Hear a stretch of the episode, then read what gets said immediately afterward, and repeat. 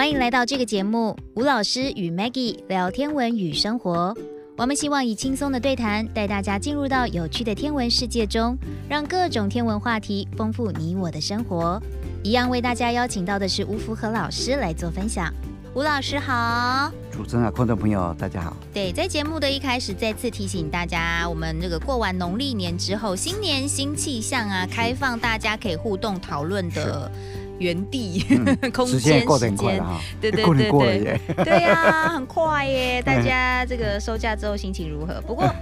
下下个礼拜五又是元宵节啦，元宵节还没过哈，所以还有一点年的气氛，对，保持着过年的气氛。嗯、好了，如果有任何跟天文有关的话题，但是呃，除了我觉得我们不要讲狭义天文啦，就是广义天文，嗯、就比方像我讲到说，哎，如果你读个中国文学，有个诗词里面好像跟一些天文或节气有关啊，等等，或者说你最近看一些新闻的报道，哎，美国 SpaceX 又做了什么事情啊？还是我们台湾现在也在送卫星？啊，等等，我上次还看到一个很妙的耶，不知道大家有没有注意到，就是日本有一个寺庙叫菩提寺，呃，醍醐寺，对不起，醍醐寺，他们自己送一颗卫星，他们自己投资一个卫星公司的样子，然后送一颗卫星上五百公里高这样子，然后说那个他们就是。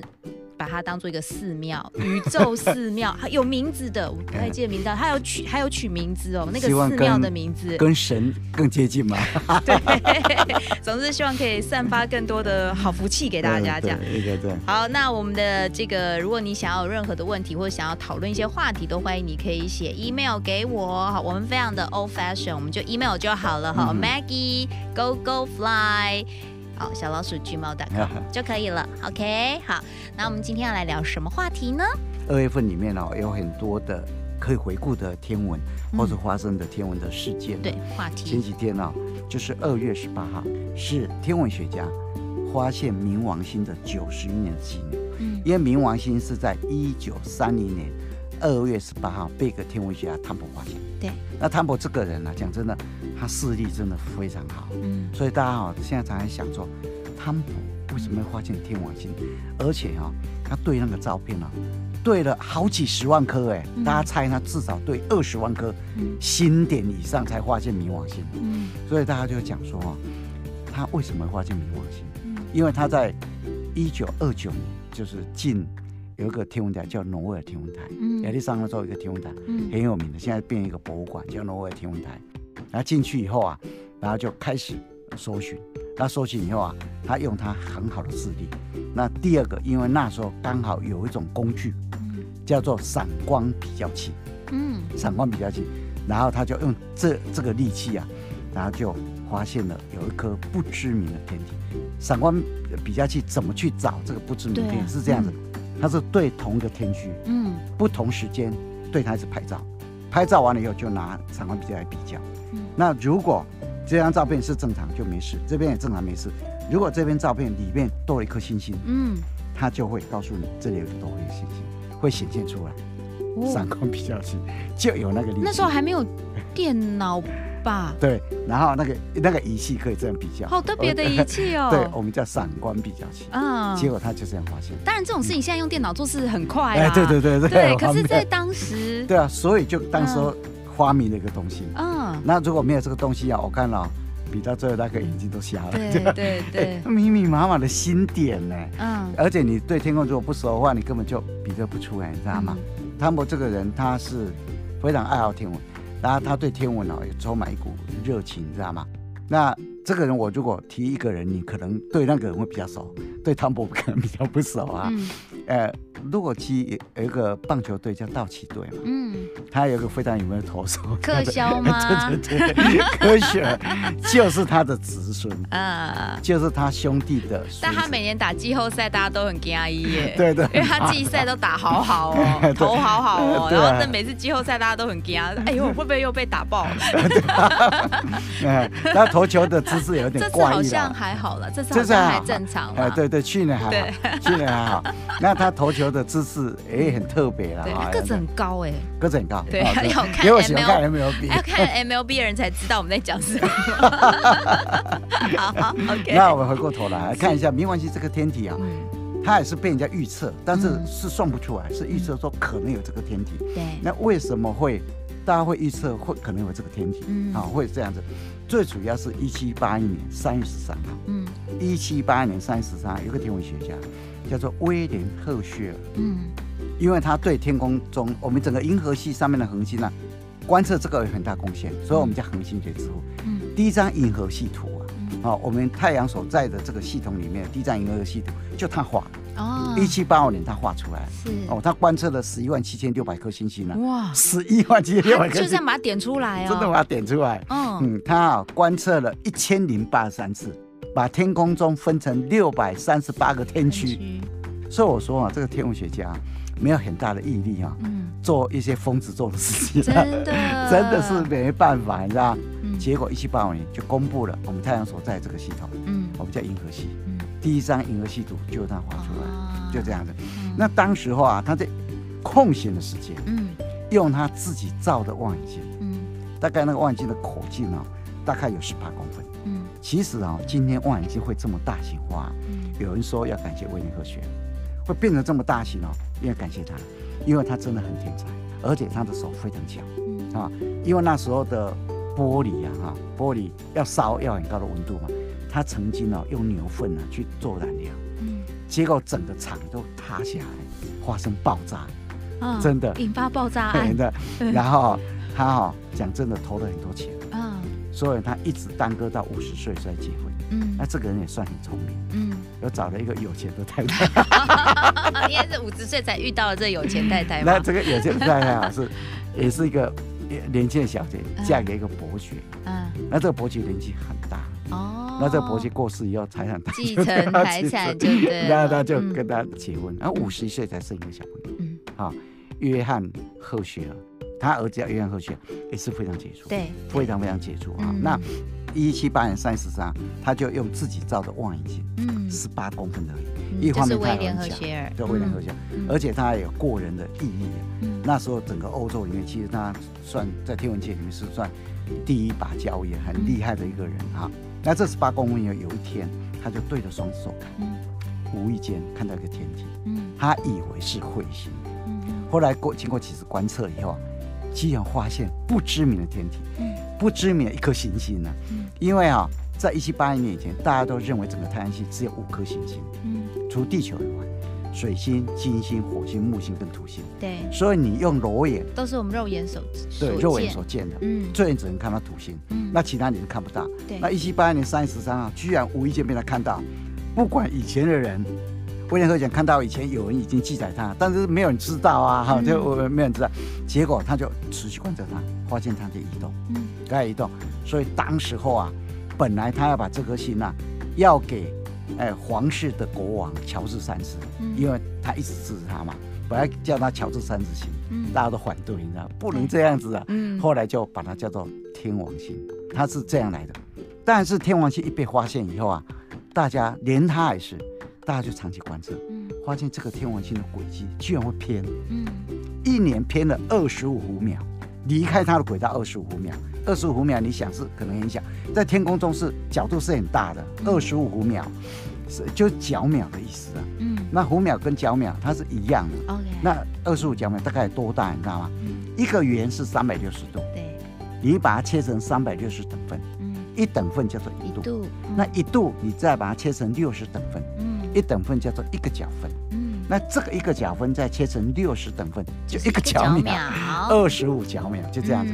结果当时候啊，大家就开始，因为牛顿万有引力已经出现了，你知道吗？嗯、大家就尝试要用万有引力去解释它，大家就猜啊，大家就观测，就是找不到。嗯、结果啊，后来在接近一九三零年不久前呢、啊，有一个法国数学家叫拉普拉斯，嗯、他就开始提出外面天王星外面还有个天体，嗯、他最先提出来。结果到一九三零年，大家就相信有一颗天体在那里，嗯、就这样子。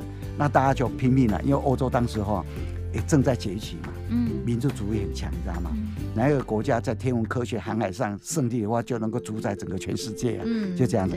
那英国当时有一个年轻的数学家，嗯，非常优秀，亚当斯，他原来对天文就很有兴趣，嗯、所以他在十六岁那一年，他就看过哈雷彗星，嗯，因为哈雷彗星在一八三五年来。哦。哎，然后他就对天文就很有兴趣，嗯，就大概二十二岁，一八四一年左右吧，他就进入剑桥大学，变成剑桥大学的学生。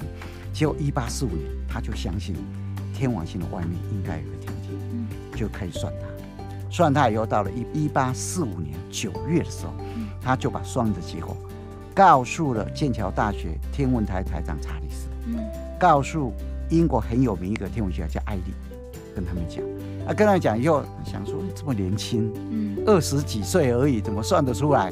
啊，理论上就回信给他，鼓励他一下，根本就不理他，你知道吗？结果后来也是那一年，一八四五年九月的时候，九月的时候，当时法国有个数学家非常非常厉害，叫做勒维耶，嗯，叫勒维耶，这个人那一年三十岁，很厉害。结果他也在算，算出来以后，他们两个没有互通声息哦，嗯，算出来结果是差不多的，嗯，只是说那个离的角度有点差别。现在大家都知道，勒维也算出来找到海王星的位置啊，只差了大概一度，嗯。那那个亚当斯大概差了将近十度，嗯，所以有一些人认为说亚当斯不能算说发现海王星的人，嗯，当然大家都算出来啊，所以英国也不理你了，反正就是三个人共同发现海王星，就这样子。那当时勒维也啊，在十一月的时候，一八四五年十一月的时候，他就把结果送给法国科学院，法国科学院没有理他，嗯，结果到了一八四九年六月的时候，当时艾利啊，就刚刚讲了英国非常伟大那个天文学家，很厉害那个天文学家。注意到两篇文，这两篇文章，嗯，就跟查理斯讲，哎，找个时间呢，找一组人观察吧，两个人结果一样，哎，嗯，这个就要重视了吧，就这样。七月的时候，他们大概观测了一个礼拜，查理斯他们没有结果，没有结果以后，他就不理这件事情了。但是啊，勒维这个人呢，说你们不理我没有关系，在那个同时啊，九月十八号的时候，他就把他的结果寄给德国柏林天文台的一个研究员，叫做加勒。因为加勒当时在写博士论文的时候，他曾经请勒维耶指导他，嗯，就嫁寄给他，寄给他以后啊，加勒啊，就联合他的一个助理，一个研究一个研究助理啊，叫德累斯特，九月二十三号的晚上，他利用柏林天文台的望远镜去观测它，然后就把平座不到两个小时，再把平座找到这个天体。那这个加勒，因为其实那时候望远镜是非常珍贵的。你临时说要用，本来都要排时间的，不会说马上给你用了。嗯，那一天刚好是柏林天文台台长的生日？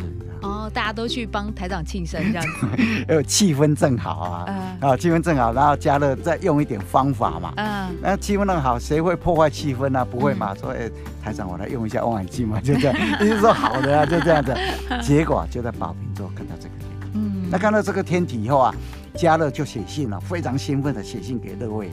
他说：“我真的在宝瓶座看到他了，好，因为一度小小的范围而已啊，好，找到他以后啊，然后顺便告诉他，我帮你命名命好了，嗯，雅努斯就这样子，门神啊，罗马门神亚努斯，亚努斯就像我们上集讲的嘛，嗯，那我一看以后脸色大变，你知道，我好意告诉你，还替我命名字，他就回信给他，就不用你帮我帮我命名了，我们法国经度局已经帮我命名了啊。”就是用海王星，因为它看起来蓝蓝的，嗯，就这样子。嗯、那当然就海洋之神嘛，就这样子。嗯、海王星名字就进来。嗯、那海王名字进来以后，所以海王星是所有的行星里面第一个，它是经过计算的，而且是有计划的去找它海王星经过比算出来，那算出来以后，海王星被算出来以后，那时候大家都很兴奋，牛顿的力学得到验证了，太伟大了。然后人类的科学理性思想啊，也战胜了一切啊！哦，那时候又是大航海时代，你知道吗？人类那时候的骄傲性哦，提到极点，你知道吗？嗯。但是大家就发现，照引力来算，海王星的引力还不足以把天王星的轨道拉到二十五秒。嗯。怪怪的。嗯。再怎么算，还是不够力道。外面应该还有个天体。嗯。所以那时候就引起了两个人，一个是哈佛天文台的台长皮克。一个就是 Percival Lowell 罗威尔，嗯，罗威尔这两个人呢，他们就开始应该外面一个天体。那罗威尔尤其罗威尔皮克林这个人呢、啊，因为他当时哦，他是观测恒星，所以他也没有多少时间去理这件事情。那当时候啊，尤其是 Percival 这个人，那就用足了精神去找他。Percival Lowell 这个人呢、啊，哈佛大学毕业的，然后他是一个商人，嗯，一个文学家，哇，他真的多才多艺，你知道吗？而且他韩语也会讲，日文也会讲，真的很厉害一个人，你知道吗？那 Percival 他是一八五五年三月十三号诞生的，嗯，一九一六年过世。他一生都相信火星上有生命，你知道吗？二十二岁那一年，一八七七年，他看到一篇文章，因为一八七七年的时候，火星大接近，嗯，火星非常非常靠近，跟二零零三年八月二十七号啊，那个位置跟那一年一样，哦，哎，因为一八七一年的九月四号那一天呐、啊，火星离地球多近，你知道？五千六百三十七万公里。那二零零三年八月二七啊，火星有多接近，你知道吗？五千五百七十五万公里。根本就是一样，你知道？所以一八七一年那个火星大进非常轰动，你知道吗？结果意大利帕雷拉天文台台长夏帕瑞用望远镜去看它，结果就看得很清楚，看到火星上面好像赤道附近有峡沟。那意大利文峡沟叫可内里。那当时候美国有个写科技的记者，就把他的文章，他写他观测的结果写出来文章，翻到美国去。结果那个记者就把可内里写成可内尔斯。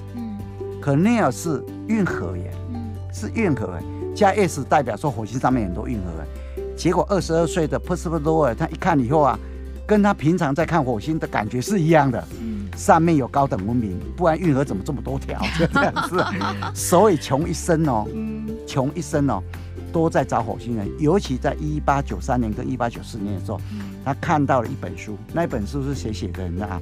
佛达马利翁，他写一本书叫《火星》。火星，结果他就立下志愿，我要找火星人。他一八九四年、一八九五年之间呢，他就在亚利桑那州盖了一个挪威天文台，请全力盖挪威天文台，开始拼命找火星人。在一九一六年他过世的时候啊，根本没找到火星人，但是他预测有第九大行星。嗯，所以当时一九二九年的时候啊，汤博就进了挪威天文台，然后就继承他的意志。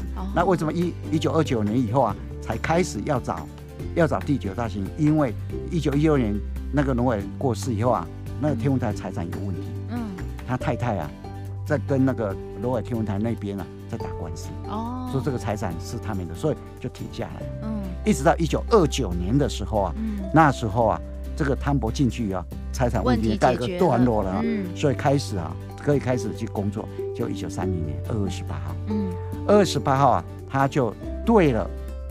一月二十三号跟一月二十九号同个地区拍出来的照片，二月十八号那天，对这两天他所拍的照片同个天区，结果对出一个不知名的天体。那对出来要二十八号对出来的时候啊，其实啊，他们并没有马上发布消息，一直等到三月十三号，因为那一天是 Percival Lowell 的生日，就公布了，就公布。那当时候没有名字哦，只是说我们看到了。第九大行星，哎，第九大的天体，就这样，我、嗯哦、那时候很兴奋啊。那这个消息一定轰动全欧洲的、啊，嗯、美洲大陆也一样啊，就这样子。嗯、那当时候啊，牛津大学博物馆的一个管理员，他一个孙子叫威尼夏伯尼，嗯、那一年是十一岁，你知道吗？那他很喜欢罗马神话、希腊神话，那就有一天他祖父，因为他爸爸过世了，就回到他外祖父家里住，然后就跟他聊这个话题。哦，威尼夏伯尼就很兴奋啊。然后就跟他祖父讲啊，他说你可以帮我写个信啊，给你的同事看有没有办法辗转送到罗尔天文台去。他说这个名字啊应该叫普鲁托，就是罗马的冥界之王普鲁托啊。啊，因为啊发现那个天体离这么远啊，黑暗世界啊，而且只有他就是冥界之王一样啊，就送给他。送过去以后，罗马天文台的工作人员真的收到，收到以后，有些人就是要建议的名字就陆续进来。他们就在一九三零年二月二十号开了一个评审会议，结果全额支持他，说这个名字命得太好了。为什么你知道吗？这个整个意境跟他描述是一样的。最主要，普路托的名字叫 P L U T O，对，它的代码叫 P 跟六。冥王星的不是那只黄色可爱狗狗哦，那这个那个每一个行星都有一个代码嘛，对不对？都有一个标识符号嘛，嗯，要叫 P 跟 L 两个组合的字嘛，对。那因为刚好就是挪威尔的名字，对，Percival Lowell，英文字的前两个字，对，所以他们就同意。那一公布五月一号就公布哦，五月一号公布，我们就叫做冥冥界的冥王星，嗯，他的祖父啊，当场就给五英镑，嗯。给那个问一下伯尼啊，给给他五英镑，嗯，那五英镑啊，把它算一算到今天啊，嗯，大概四百三十块美金，啊，大概是这样，四百三十块美金，那很开心哦。对，那真的非常非常开心了。那整个哈，整个命名啊，大概是这样子。但是啊，讲实话，冥王星一发现以后啊，大家又发现一件事情，嗯，冥王星这么小的天体啊，它的直径也不过只有一千一百八十五公里，嗯，后来就越来越认识它嘛，以为它很大嘛，哈，那一千一百八十五公里。那比月亮还小，嗯，月亮半径是一千七百三十八，它只有一千一百八十五，根本不会影响天王星，嗯，而且对海王星也不会影响，实在是太小了，嗯，真的，所以大家才就是现在才怀疑有第十大行星，对，原因这样子。那整个冥王星啊，它离太阳平均大概四十个 AU，嗯，六十亿公里，嗯，因为六十亿公里，它的平均温度大概零下两百，将近两百三十度 C。大概零下两百二十九度，现在在将近零下两百三十度 C，真的是一颗在太阳系边界的一颗天体，你知道吗？嗯、那天文学家从来没有人去看过，整个对太阳系的演化，那一颗根本就是知道那个天体在那里，整个太阳系最原始的东西全部落在那里啊。嗯、所以科学家就在二零就在二零零六年一月十九号的时候，就发射了新视野探测船，嗯、准备去探测它。那探测它以后。一个很重要的，对冥王星的整个构造会了解；第二个，对太阳系的起源的天体有重大了解；第三个，对那个边界的那一带，我们叫凯伯带。因为一九五一年的时候，天文学家凯伯，啊，我们叫古柏，有人叫古柏，有人叫古柏，对，嗯，他曾经写篇文章，说整个太阳系在形成的时候，在太阳系的边界那个区域啊，离太阳大概四十到五十亿 A 五十 AU 之间啊，一定还有个圆盘面的东西在那里，嗯哼，一定这样子，好。结果发现他理论是正确的，嗯、所以就把那个四十到五十 AU 的那个圆盘面呢，就叫古柏带，又叫凯伯带。嗯、那冥王星就是凯伯带、古伯带的其中一个天体。所谓的圆盘面，就是里面还有很多的石块在里面组成，很多东西被太阳系怎么旋，就很像土星跟木星之间。之间不是火星跟木星之间。哦，火星跟木星。那个东西还跟那个不太一样。嗯。因为火星跟木星之间呢、啊，它本来有一个天体要形成。嗯。结果木星的引力。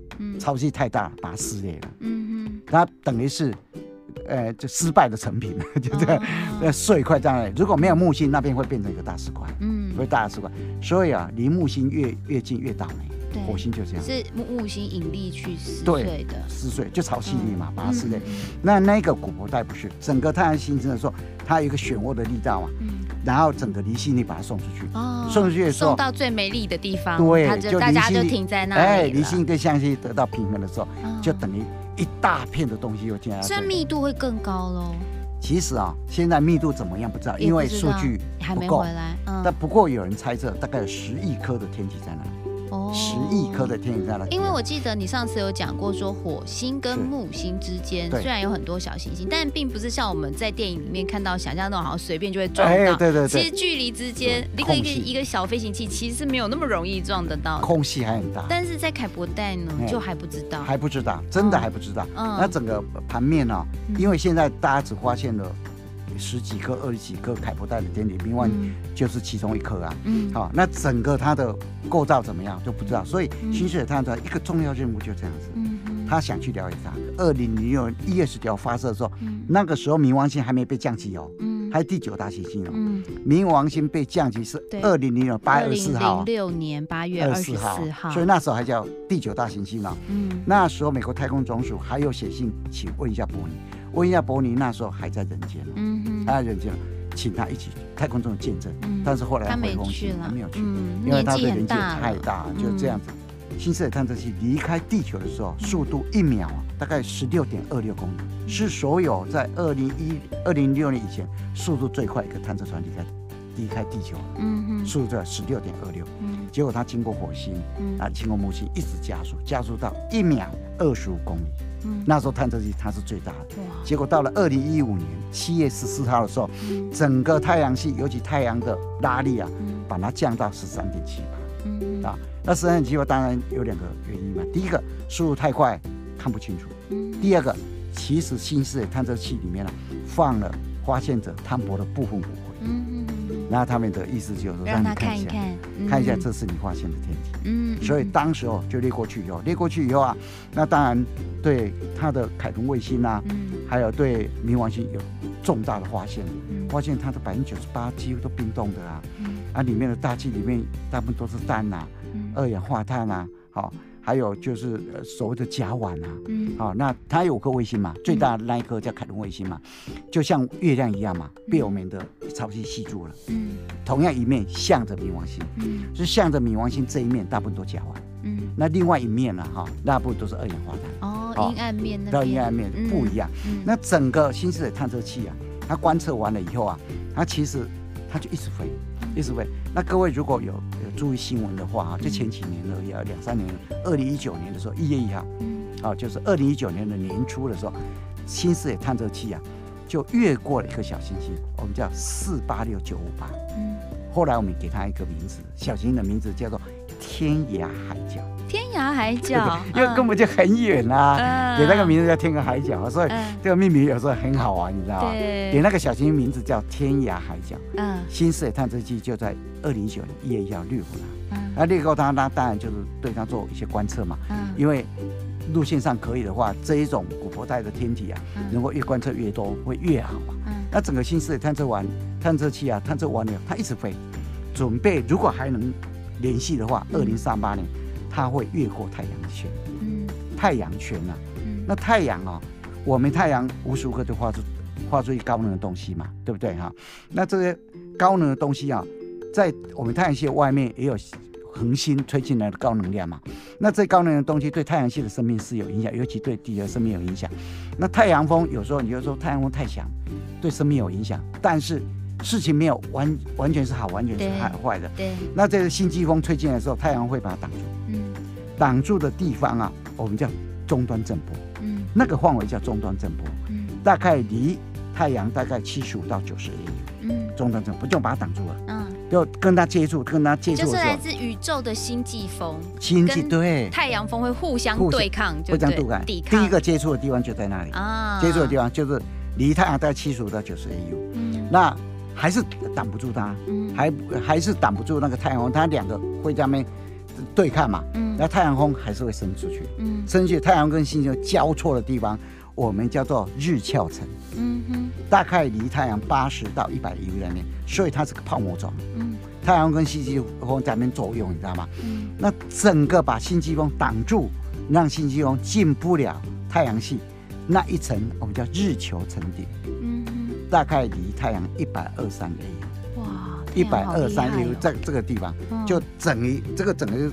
就是太阳圈了，嗯，好，所以一百二三页有有人说是我们太阳系的狭义的边界，狭义边界，对，太阳系的边界。所以如果二零三八年整个新视野探测器还能够跟我们互通的话，嗯，大概就那边也会传一些资讯，就到了狭义的边界，就对，狭义的边界，哇，期待。所以啊，冥王星啊，因为呃。这个月很特别了哈。那天涯海角的资讯已经传回来了吗？对啊，传回当然有传回来，嗯、因为从那个位置传回来大概呃五个小时了，嗯、五个四到四四个半小时到五个小时，嗯，因为光一秒走三十万嘛，嗯，好，那当时候它离我们将近有四四点六 AU，嗯，好，啊，你把它乘在一五七万公里，嗯、用光子算一算，你就知道它传回来的资金有多少，嗯，但是资金太多了，不是说一传回来我们就知道它怎么回事，对。一定要再分析它。所以陆续会有更多的资讯会传回来，嗯，就像冥王星也是隔一段时间以后，新视野探测传回来分析它，发现它有高山呐，对，它的高度。